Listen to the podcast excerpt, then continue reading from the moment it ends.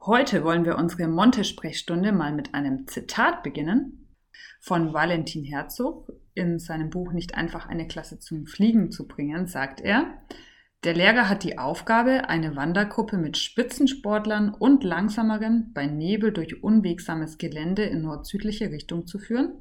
Und zwar so, dass alle bei bester Laune und möglichst gleichzeitig an drei verschiedenen Zielorten ankommen.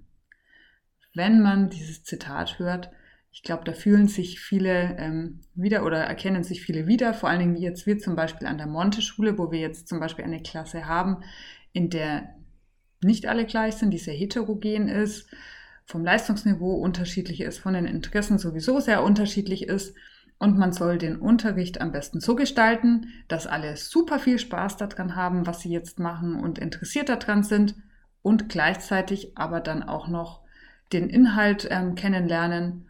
Und das alles soll immer lustig und schön sein. Wie schafft man das, ohne dass irgendein Schüler frustriert ist?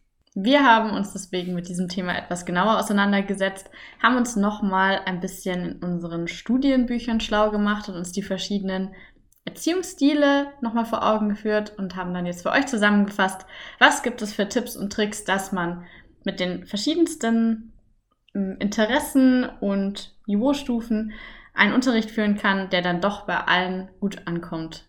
Und jetzt erstmal zu den verschiedenen Erziehungsstilen. Ähm, der Lehrer führt ja diese Gruppe an, haben wir gerade schon gehört. Und die Frage ist immer, wie führe ich eine Gruppe an? Da gibt es ganz verschiedene Formen, die Pädagogen und Psychologen im Laufe der Zeit herausgefunden haben. Es gibt den laissez-faire-Stil, also wenn man ja so ein bisschen alles schleifen lässt und die Kinder das tun lässt, was sie gerne machen wollen.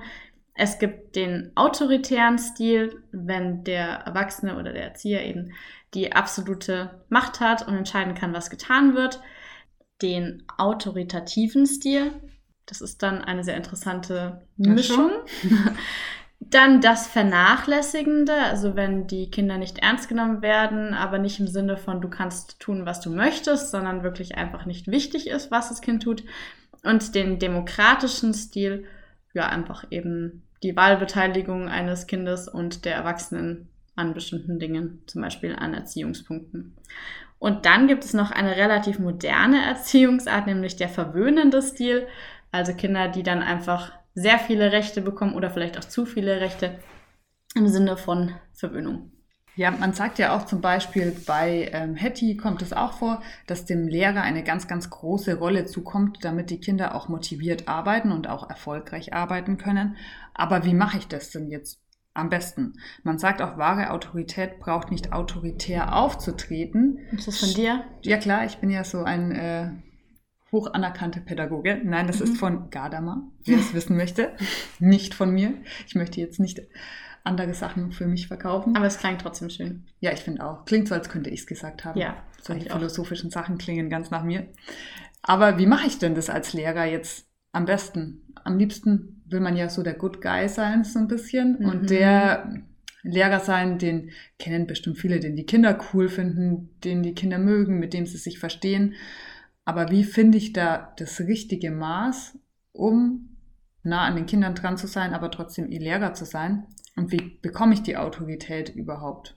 Interessanterweise ist in Studien rausgekommen, dass Kindern es gar nicht so wichtig ist, dass man jetzt der beste Freund ist. Das ist auch gar keine gute Variante, sondern es ist eher viel wichtiger, dass man authentisch ist und dass man auch fair ist. Also ein faires Verhalten, ein gerechter Lehrer bekommt automatisch mehr Zuspruch von den Kindern als jetzt ein Lehrer, der sich einfach nur kumpelmäßig mit allen möglichen unterhält.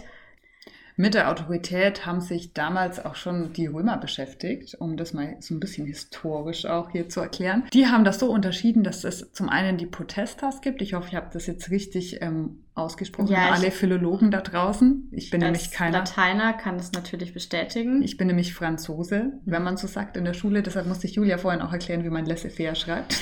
Dafür habe ich sie gefragt, wie man Protestas ausspricht. Es gleicht sich alles aus.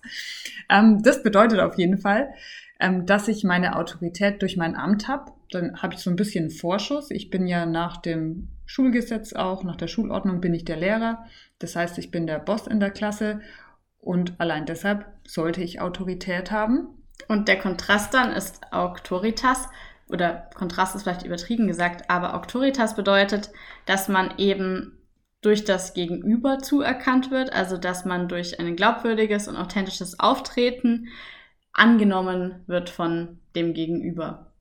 Und das ist ja das, was wir uns eigentlich wünschen, ehrlich gesagt. Natürlich will man schon auch, dass sie einen ansehen, weil man der Lehrer ist, aber eigentlich will man als Person die Autorität haben und angesehen werden. Ich erinnere mich so zurück ans Ref, als man noch noch mal jünger war. Ich meine, wir sind jetzt ja schon keine alten Hasen, aber trotzdem jetzt inzwischen ein bisschen länger im Beruf.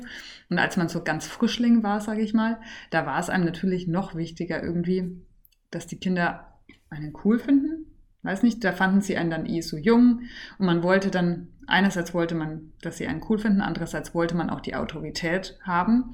Und ich weiß noch, wenn da Elternsprechtag war, und dann die Eltern kamen, haben sie mich erstmal verblüfft angeschaut und haben gesagt, aha, Sie sind also die Lehrerin. Man hat in ihren Augen gesehen, dass sie sich gedacht haben, du siehst nicht viel älter aus als mein Kind. da hat man sich dann schon gedacht, okay, habe ich hier jetzt überhaupt eine Autorität? Bei den Kindern war es dann teilweise auch so, dass man jetzt der Junge war, der natürlich noch ein bisschen so auf die Probe gestellt wurde, weil sie wussten, man ist der junge Lehrer. Man hat ja dann auch irgendwie mehr Anknüpfungspunkte mit ihnen, weil man weiß, was gerade so in ist, über was sie sich gerade unterhalten. Das heißt, man ist schnell so ein bisschen in die Kumpelrolle dann vielleicht auch gerutscht. Und es war dann gar nicht so leicht, Autorität zu bekommen und gleichzeitig auch nah an den Kindern zu sein, weil man wollte sich auch so ein bisschen mit ihnen unterhalten und ein bisschen mit ihnen quatschen, um da auch eine Verbindung zu haben.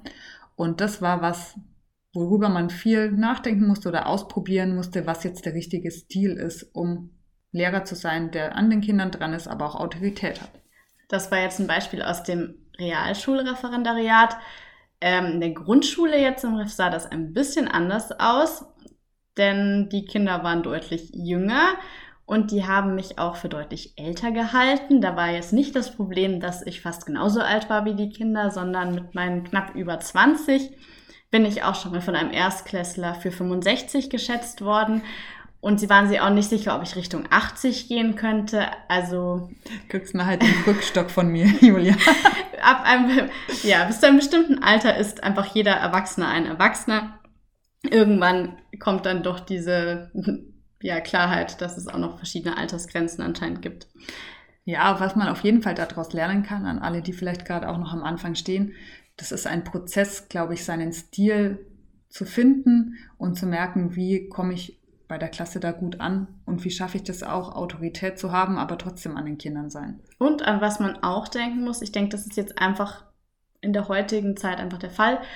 Diese frühere Autorität, von der wir gerade gelernt haben aus dem alten Rom, Protestas, der Vorschuss durch das Lehreramt wird, glaube ich, von Zeit zu Zeit immer geringer also ja, unsere Großeltern erzählen dann immer noch Geschichten, dass sie sagen, Mensch, damals der Lehrer, der war eben die Respektsperson Nummer eins und wenn der Lehrer meine Eltern da einberufen hat und es da Ärger gab, dann sind meine Eltern da richtig geschimpft worden. Das kann man sich jetzt heutzutage fast nicht mehr vorstellen. Teilweise ist es eher andersrum, dass dann die Eltern irgendwo plötzlich auftauchen und anfangen, den Lehrer zu schimpfen. Und genau so ist es auch oft in der Klasse. Also nur weil man jetzt als Lehrperson in eine Klasse hineinkommt, heißt das nicht unbedingt, dass man diesen Autoritätsvorschuss automatisch durch das Lehramt bekommt. Ja, da muss ich gerade auch dran denken, oder viele kennen es wahrscheinlich auch, diese typischen Cartoons, die man so kennt. Zum einen, wie es früher war, der Lehrer sitzt da und ihm gegenüber die Eltern und der Schüler, der eine schlechte Note hatte, und der Lehrer schimpft den Schüler und die Eltern schimpfen den Schüler, dass er doch jetzt mehr lernen soll. Und dann gibt's heutige Zeit. Der Schüler hat auch eine schlechte Note geschrieben, aber die Eltern sitzen dann mit dem Schüler vor dem Lehrer und schimpfen den Lehrer, warum der Schüler jetzt denn die schlechte Note hat. Also so ein bisschen oft muss man sich inzwischen mehr dafür rechtfertigen, wenn man auch mal durchgreift, wenn es irgendwelche Strafen mal gibt oder wenn der Schüler mal nicht so mitkommt, dann ist heutzutage oft schneller der Lehrer schuld. Ja, was man dabei auch erkennt, ist, dass natürlich jedes Kind aus einem unterschiedlichen Elternhaus kommt und jedes Elternhaus hat auch einen unterschiedlichen Erziehungsstil. Und wenn man jetzt selber für sich einen bestimmten Erziehungsstil in der Klasse gewählt hat, kann es natürlich sein, dass es nicht der Erziehungsstil ist, der auch zu Hause ausgeübt wird. Und da muss man dann schauen, wie gehe ich auf jedes einzelne Kind ein. Deswegen auch zum Thema gerechter Lehrer. Unserer Meinung nach ist es nicht unfair, ein unterschiedliches Verhalten gegenüber unterschiedlichen Kindern zu zeigen. Denn jedes Kind ist auch einen unterschiedlichen Umgang gewohnt oder braucht auch andere Verhaltensweisen. Und es gibt Kinder, die vielleicht sehr sensibel sind, bei denen man einen leiseren Ton anschlagen muss, damit man auch nicht das Vertrauensverhältnis zerstört. Es gibt aber auch Kinder, die das einfach einfordern, dass man einen strengeren Ton aufsetzt und dass man auch vielleicht ähm, Konsequenzen einfach anders einfordert von ihnen und die dann aber auch das verlangen. Klingt vielleicht ein bisschen skurril, aber so in der Klasse, es gibt wirklich auch Kinder, die sagen, wenn du möchtest, dass ich das mache, dann musst du halt strenger sein oder dann muss ich das halt zu Hause oder am Wochenende machen. Die Kinder fordern das wirklich ein. Ja, man muss sagen, wir hatten das auch schon öfter im Klassenrat, wie man, wenn es irgendwelche Streitigkeiten in der Klasse gab oder wenn die Kinder irgendwas nicht gemacht hatten und wir dann im Klassenrat darüber diskutiert haben, was kann man denn dagegen machen? Und dann kommt oft von den Kindern strengere Regeln als die, die ich ihnen jetzt gegeben hätte. Also die sagen dann, dann musst du den Eltern eine Mail schreiben oder dann muss der Schüler die und die Strafe bekommen. Sachen, die ich jetzt gar nicht vielleicht so streng eingeordnet hätte. Da sind die Kinder nämlich oft strenger zu sich gegenseitig auch und fordern das auch ein. Ja, das wäre übrigens auch schon mal ein guter Tipp, glaube ich, den man sich mit dazu nehmen kann. Also wenn man sich unsicher ist, wie man mit einer bestimmten Situation in der Klasse umgehen soll, sei es eben ein Fehlverhalten, das bei mehreren Schülern auftritt oder ja eine gewisse Faulheit, was die was die Aufgeräumtheit im Klassenraum angeht oder das Abgeben der Hausaufgaben, dann kann man das auch einfach mal mit in den Klassenrat nehmen und sagen, ich habe folgendes Problem und wir suchen uns jetzt gemeinsam eine Lösung, damit wir alle damit zufrieden sind. Und dann, wenn da mal etwas gefunden wurde und die Klasse darüber abgestimmt hat, dann wird diese Lösung auch viel, viel eher akzeptiert, als wenn man sich das selber im stillen Kämmerchen überlegt hat und dann den Kindern sagt, so, ab jetzt gibt es bei jeder vergessenen Hausaufgabe eine Eltern-E-Mail. Ja, oft nehmen es die Kinder auch besser an, wenn sie damit diskutieren durften. Ich finde, es gibt Regeln, die muss man als Lehrer manchmal einfach setzen. Und das ist so. Bei manchen Sachen im Klassenrat sage ich auch, okay, das ist jetzt ein Thema, das müssen wir jetzt nicht diskutieren, das entscheide ich. Bei manchen Sachen kann man die Kinder dann aber wirklich, wie man auch den demokratischen Erziehungsstil eben auch da vorhin hatten, dann einfach auch mal mitdiskutieren lassen. Und die Kinder haben da oft einen sehr klaren Blick drauf, glaube ich, und wissen dann schon ganz gut, dass sie da selber auch Grenzen brauchen wenn es jetzt um die Regeln geht, Regeln einhalten und Regeln aufstellen. Ich glaube, einer der größten Fehler, die ich so am Anfang begangen habe, ist einfach, dass man sich bestimmte Regeln überlegt, sich auch bestimmte Konsequenzen dafür überlegt und dann in ganz vielen Situationen ausweicht oder einfach ein bisschen zu weich reagiert und einzelne Regeln, die für die Klasse eben, die für die Klasse aufgestellt waren, plötzlich abgeändert werden oder an dem einen Tag gelten, an dem anderen Tag weniger wichtig sind, vielleicht auch einfach, weil man gerade etwas anderes im Kopf hat. Manchmal will man dann, glaube ich, auch einfach ähm, dem aus dem Weg gehen, dass man damit jetzt auch viel rumdiskutieren muss, mit der Klasse diskutieren muss, dass man jetzt diese Regel durchsetzt und dann den Aufwand drumherum gar nicht will und sich dann denkt, lasse ich heute mal, wird schon nicht so schlimm sein, dann schleicht sich das ganz schnell auch ein. Das heißt, die Kinder brauchen da auch eine Klarheit der Lehrperson, glaube ich, dass man auch einfach klar in seinen Sachen bleibt und weiß, diese Regel besteht und die wird auch nicht immer geändert, sondern das ist wirklich so. Ja, und da sind auch weniger Regeln mal eine bessere Lösung, als dass man für jede Kleinigkeit eine bestimmte Regel aufstellt, sondern einfach klar formulierte Regeln, die für das komplette Schuljahr gelten und die müssen dann auch von jedem jederzeit eingehalten werden. Diese Klarheit, die wir gerade hatten, ist jetzt nicht nur im Umgang mit den Kindern wichtig, sondern auch mit den Eltern bei der Elternarbeit. Wenn wir zurückdenken an den Cartoon, den ich vorhin auch genannt habe, wenn man sich dann rechtfertigen muss vor Eltern, weil man sich irgendwie entschieden hat oder irgendwie gehandelt hat und das Kind eine Note hat oder eine Bestrafung gekriegt hat oder ähnliches, dass man da auch klar ist in dem, was man tut, klar und transparent auch begründen kann, was man gemacht hat, damit man gar nicht in dieser Situation ist, sich rechtfertigen zu müssen oder dass man sich in der Situation auch einfach gut begründen kann, warum man wie dem Kind gegenüber gehandelt hat. Denn im Endeffekt sind die Eltern ja nicht unsere natürlichen Feinde, sondern wir haben ja alle dasselbe Ziel und nach Montessori im Optimalfall läuft das Ganze eben auch in einem Beziehungsdreieck Eltern, Kinder, Lehrer. Und das Ziel ist natürlich, dass wir das Kind auf optimale Weise in seiner Erziehung fördern können und dass es sich gut entwickeln kann in unserer Schule. Bei dieser Erziehung gibt es auch unterschiedliche Säulen, die man nennen kann. Was ganz, ganz wichtig im Umgang mit den Kindern einfach ist, am wichtigsten ist, es klingt jetzt ganz schön, natürlich die Liebe. Die Kinder merken sehr schnell, ob ich jetzt Zuneigung zu ihnen, habe, ob ich sie wirklich gerne mache, ob ich es mache, weil ich sie gern mag oder ob ich es jetzt nur mache, weil es mein Job ist und eigentlich sind sie mir egal. Das merken die schon ganz, ganz gut. Die Achtung, dass ich auch vor den Kindern Achtung habe und sie merken, ich respektiere sie als Person auch. Die Kooperation, da sind wir wieder so ein bisschen beim demokratischen Stil auch, dass die Kinder auch mit einbezogen werden in die Regeln. Wie schon gesagt, Manche Regeln, da muss ich nicht diskutieren, die sind so. Bei manchen Sachen kann ich aber auch gut mit den Kindern sprechen und die vielleicht auch sogar mit ihnen zusammen erarbeiten, weil dann lassen die sich auch viel besser einhalten. Passend dazu dann auch die Kommunikation, also siehe auch den Klassenrat, einfach ins Gespräch mit den Kindern kommen, sie mit hineinholen und eben in einem kommunikativen Stil miteinander umgehen dass man eine Struktur hat. Das sind wieder so die Klassenregeln eben auch. Also eine klare Struktur den Kindern vorgeben. Ich glaube, es gibt nichts Schlimmeres als ein Lehrer, der völlig planlos und chaotisch die Klasse gestaltet. Gerade als Klassenleitung ist die Struktur einfach das A und O. Und dann auch die individuelle Förderung. Ganz, ganz wichtig einfach darauf einzugehen, was braucht das jeweilige Kind und wie kann ich es fördern. Da wären wir vorhin oder bei dem Thema von vorhin auch gewesen, dass ich bei unterschiedlichen Kindern vielleicht auch mal unterschiedlich reagiere. Das eine Kind braucht bei dieser individuellen Förderung vielleicht auch, dass ich ihm Grenzen setze, weil ich ihn dadurch auch fördere und er lernt, diese Grenzen einzuhalten. Bei einem anderen Kind, bei dem ich weiß, das hält die Grenzen ein, mit dem kann ich dann vielleicht auch mal lockerer umgehen. Wenn es zum Beispiel mal eine Aufgabe vergessen hat und ich weiß aber zu 100 Prozent, der reicht sie mir nach, der hat es jetzt dieses Mal wirklich einfach vergessen, weil er nicht dazugekommen ist oder wirklich Stress hatte, reagiere ich vielleicht nicht so streng, wenn er mal was nicht hat, als bei jemandem, bei dem das halt öfter passiert und wo ich weiß, der ist auch ein bisschen schludrig, der muss das lernen, Termine einzuhalten. Da reagiere ich dann vielleicht auch mal anders und einfach strenger. Ganz unterschiedlich und individuell, würde ich sagen. Jetzt haben wir schon über einige Erziehungsstile gesprochen. Jetzt fehlt uns noch der autoritative Erziehungsstil. Den haben wir noch nicht genauer beschrieben. Beziehungsweise eigentlich haben ihn gerade schon beschrieben, würde ich sagen. Denn diese Säulen, die wir gerade so schön aufgezählt haben, die gehören eigentlich alle mit in diesen Erziehungsstil hinein, würde ich mal behaupten, oder?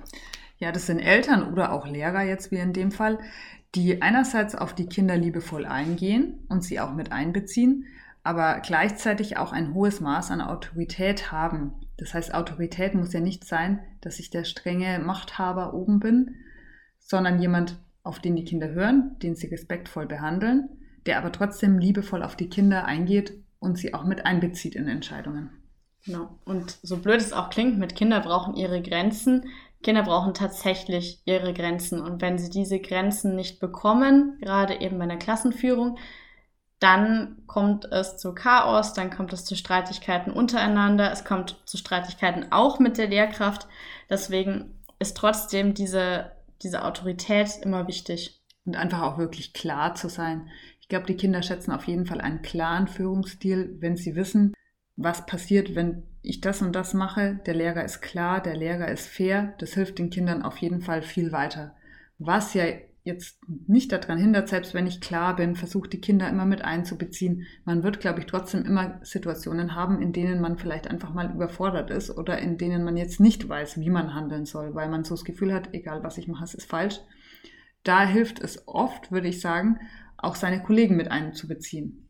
Ja, denn es gibt entweder ältere Kollegen oder einfach Kollegen, die dieselbe Erfahrung gemacht haben, die man darauf ansprechen kann und dann können die einem vielleicht Tipps geben, weil sie diese Situation eben schon erlebt haben. Genau, so eine Art kollegiale Fallberatung kann man sagen. Ich glaube, es eignet sich nicht für jeden Fall in der Klasse. Manchmal ist es blöd, das mit anderen zu diskutieren, aber manchmal hilft es wirklich, sich da die Meinung von den anderen einzuholen. Wir machen das manchmal bei uns in der Stufe, in unserem Team wenn jemand jetzt wirklich einen Fall hat, mit dem er überfordert ist oder nicht weiter weiß, ich finde, es lohnt sich oft eher bei so sozialen Fällen oder so, ja, wo man jetzt ein bisschen an den Rand kommt und nicht weiß, wie man jetzt ähm, handeln soll, weil man ein völlig auffälliges Kind hat oder einen total großen Konflikt zwischen den Kindern, dass man sich dann einfach die Beratung von den Kollegen holt. ist ja dadurch nicht schwächer oder der andere stärker, bei dem man die Tipps abholt, sondern man kann sich ja einfach gegenseitig etwas geben, so wie wir auch in der letzten Folge schon festgestellt haben. Man kann Material teilen, man kann aber auch Erziehungstipps austauschen und Methoden, die man da verwenden kann. Genau, und Erfahrungen teilen. Und wie die Julia schon gesagt hat, es muss einem da nicht peinlich sein, weil ich glaube, zuerst fühlt man sich dann manchmal so, als hätte man jetzt versagt, weil man selber überfordert ist. Das hat damit gar nichts zu tun. Ich glaube, es hilft einem dann einfach mehr, sich da auch Hilfe einzuholen und da gemeinsam stark zu sein, wie es in Neuseeland ist, dass da die Lehrer eben nicht so die Einzelkämpfer sind, sondern einfach viel mehr miteinander arbeiten, was dann auch einfach ein viel besseres Klima ist. Ganz passend zum Thema, dass man sich eben so fühlt, als hätte man versagt. Man hat vielleicht auch manchmal das Gefühl, dass wenn Kinder jetzt unpassend reagieren oder einen vielleicht in seiner Autorität nicht wahrnehmen, dass sie das persönlich meinen und dass man sich von Kindern angegriffen fühlt in seiner Lehrerautorität. Gerade als ich angefangen habe zu arbeiten, hatte ich oft das Problem, dass ich viele Dinge, die Kinder gesagt haben oder wie sie reagiert haben, sehr, sehr persönlich genommen habe. Und dass mich das einfach persönlich getroffen hat, jetzt gar nicht als Lehrperson, sondern wirklich als Mensch. Und ich habe das alles sehr auf mich bezogen. Stück für Stück habe ich dann aber gelernt, dass es ganz wichtig ist, dass Kinder das überhaupt nicht auf die Person selber beziehen, mit der sie gerade sprechen und dass sie einfach mal schlecht gelaunt sein können oder etwas ganz anderes mit sich rumtragen oder eben auch einfach mal, weil sie so in Pubertät sind. Richtig so reagieren und man das auch gar nicht, also man darf es ernst nehmen, aber man darf es nie persönlich nehmen. An einem Tag kann ein Kind einmal anmotzen und richtig sauer sein und am nächsten Tag kommt es mit einem Strahlen wieder in die Schule, als wäre nie etwas gewesen. Äh, ich glaube, das krasseste Beispiel, was ich dazu erzählen kann, war ein allererster Schultag in einer Klasse und ein Kind sollte eine Aufgabe fertig machen. Ich hatte so ein, ich habe so einen lockeren Spruch gebracht gehabt. Ich weiß gar nicht mehr, was ich gesagt habe, aber auf jeden Fall war die Reaktion des Kindes ein knallharter Mittelfinger in mein Gesicht. Badum. Das hat mich einfach erstmal sehr, sehr, sehr schockiert und ich wusste gar nicht, wie ich reagieren soll. Ich habe dann ein Vier-Augen-Gespräch mit dem Kind geführt und war erstmal ja für die restliche Woche schon etwas schockiert, habe dann auch eben mein Verhalten reflektiert, habe mich gefragt, wie man da jetzt passend reagieren kann, wie man daran weiterarbeiten kann. Im Endeffekt haben wir uns das komplette Schuljahr perfekt verstanden und dieser Mittelfinger hat überhaupt gar nichts an unserer ähm, Lehrer-Schüler-Beziehung verändert, sondern es ist einfach weitergegangen und dieser Mittelfinger war dann irgendwann auch Geschichte, beziehungsweise auch ein paar Jahre später ein großer Lacher und nicht mehr und nicht weniger. Und auch dieser Mittelfinger war absolut nicht persönlich gemeint und den braucht man sich auch nicht persönlich zu Herzen nehmen. Ja, ich glaube, das ist was, das kennt man oft auch, dass es manche Kinder gibt, die reizen einen einfach. Man hat so das Gefühl, die provozieren einen, egal was man sagt oder was man macht, weil irgendwie haben sie höchstwahrscheinlich gerade echt ein Problem mit sich selber auch, warum auch immer, weil sie in der Pubertät sind oder zu Hause oder Liebeskummer oder mit ihren Freunden. Und sie projizieren das dann voll auf die Schule, dass da alles blöd ist und du als Lehrer und dann reizen sie dich ständig. Und irgendwann bist du dann so dazu geneigt, wenn du eh schon genervt bist, sie dann vielleicht auch irgendwann vor der Klasse bloßzustellen und selber mal irgendeinen blöden Spruch zurückzumachen. Ich meine, könnte man ja locker, man ist ihnen ja dann doch überlegen in dem, was man sagt, in der Schlagfertigkeit oft. Aber gerade das sollte man nicht tun. Selbst wenn man jetzt dazu wirklich gereizt ist, das zu tun. Manchmal hilft ein schneller Spruch auch mal und dann sind sie still. Das ist manchmal auch gut, da schlagfertig zu sein. Aber bloßstellen ist da auf jeden Fall die falsche Methode. Wie die Julia gerade schon gesagt hat, sie hat dann einzeln mit ihm geredet. Ich glaube, das ist oft wirklich das Beste, mit den Kindern dann einzeln zu sprechen, zu sagen, hey, was ist denn dann gerade dein Problem? Manchmal wollen sie auch nicht gleich dann mit einem sprechen, sondern reagieren ein bisschen patzig. Aber man sollte auf jeden Fall nicht dann in die Konfrontation vor der ganzen Klasse mit den Kindern gehen, sondern das versuchen einzeln zu lösen. Und ich muss sagen, oft waren die Kinder, mit denen man am, am meisten gekämpft hat, die einen den letzten Nerv gekostet haben, dann die Kinder, mit denen man sich wirklich am längsten verstanden hat und die man dann später auch irgendwann getroffen hat und die sich total gefreut haben, einen zu sehen und gesagt haben, sie habe ich wirklich gemocht, wir waren ihnen echt wichtig oder sowas kam dann manchmal.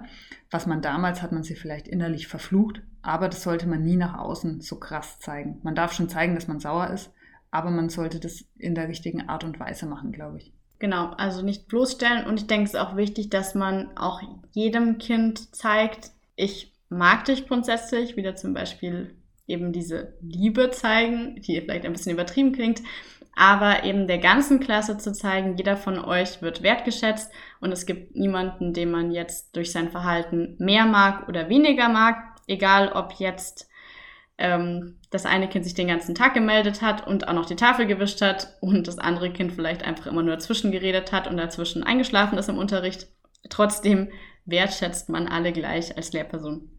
Insgesamt muss da, glaube ich, jeder so ein bisschen seinen Stil für sich selbst finden. Das habe ich am Anfang ja auch gesagt, dass man am Anfang vom Ref da vielleicht auch ein bisschen auf der Suche ist, welchen Lehrertyp man hat.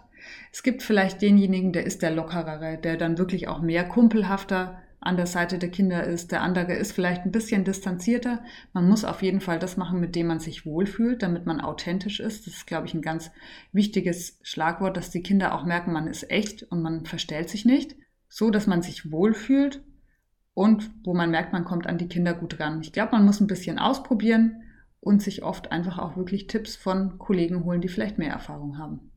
Genau, und man muss auch gar keine, kein autoritäres Verhalten vorspielen, wenn man eben nicht der strenge Lehrer ist, der, wenn man hereinkommt, für absolute Totenstille sorgt, dann ist das wahrscheinlich auch einfach der Fall. Ich denke, das sind so bestimmte Arten, wie man so auftritt, wie man wirkt, und wenn man eben eher lockerer oder vielleicht besonders nett wirkt, dann muss man sich einfach überlegen, wie kann ich diese lockere oder diese nette Art eben wieder für mich nutzen, dass die Kinder trotzdem auf mich hören und die Regeln einhalten.